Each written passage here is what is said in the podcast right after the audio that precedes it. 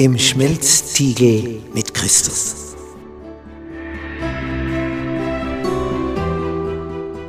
Bist du schon einmal in einem Stahlwerk gewesen, wo Stein so erhitzt wird, dass er zu schmelzen beginnt?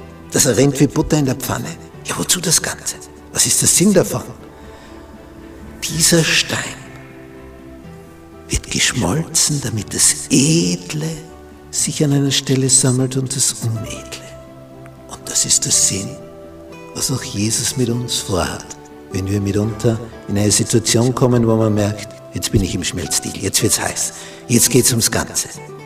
Da sondert sich die Schlacke ab und das Edle kommt heraus. Das ist der Sinn davon. Freitag. Zusammenfassung.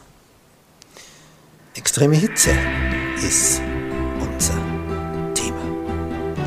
Nicht unter extremer Hitze, da passieren Dinge. Nicht Im Stahlwerk, da wird aus Gestein das so erhitzt, dass das rinnt. Der Stein beginnt zu zerfließen vor deinen Augen.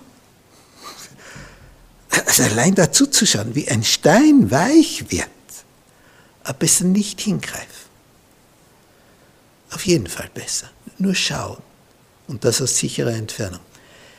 Diese Hitze, die da entsteht, wenn ein Stein weich wird und zu rinnen beginnt, also das ist schon was. Als man das entdeckt hat, gemerkt hat, da kann man was schmelzen, da kann was rausschmelzen, läutern, dass es rein wird.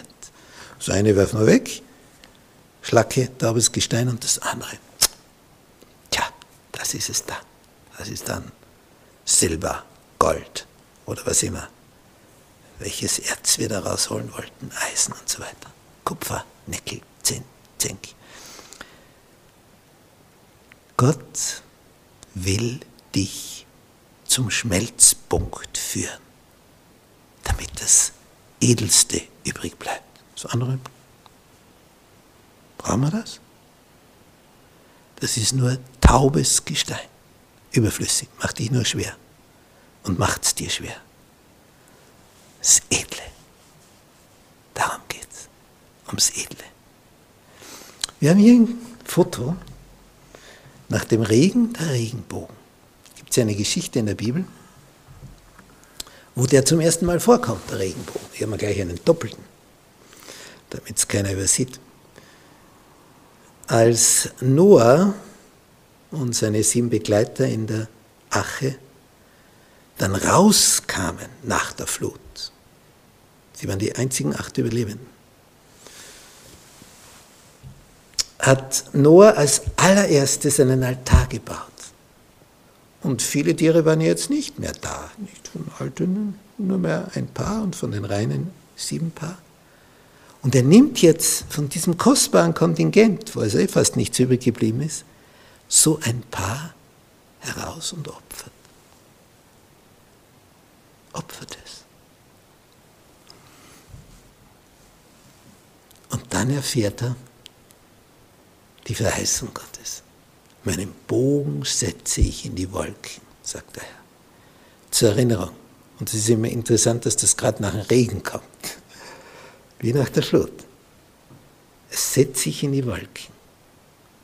Und ich gebe damit eine Verheißung. Es wird nie mehr auf diesem Planeten so eine Flut kommen. Nie mehr. Es wird Sommer und Winter geben, Tag und Nacht, ja, es wird Überschwemmungen geben, aber dass der ganze Planet eine einzige Wasserfläche ist, das wird es nie mehr geben, sagt Gott. Wir müssen also nicht fürchten, wenn dunkle Wolken aufsteigen, dass jetzt die ganze Erde überflutet wird. Regional kann das durchaus sein, aber nicht der ganze Planet. Es ist schon schön zu sehen, wie Gott mit Einzelnen arbeitet. Und das möchte er auch mit dir. Und wenn du gerade in einer extremen Hitze bist, schwer krank bist, finanziell am Ende bist, eine Beziehungskrise erlebst oder überhaupt verlassen worden bist, wenn du erlebt hast, dass ein Mensch, den du unendlich gern hast, jetzt tot ist. Was immer du an Schwierigkeiten hast, am Arbeitsplatz gemobbt wirst, in der Schulklasse, von den anderen gehänselt wirst und verlacht und verspottet. Was immer dir gerade widerfährt, was sagt der Herr? Fürchte dich nicht. Ich, der Herr, ich bin mit dir. Ich. Bin der Herr, dein Gott, der Heilige Israels, dein Erretter. Fürchte dich nicht, ich habe dich erlöst. Ich habe dich bei deinem Namen gerufen. Du bist mein. Das ist Sicherheit. In der größten Schwierigkeit wissen wir, der ist da, der gesagt hat, ich will dich nicht aufgeben.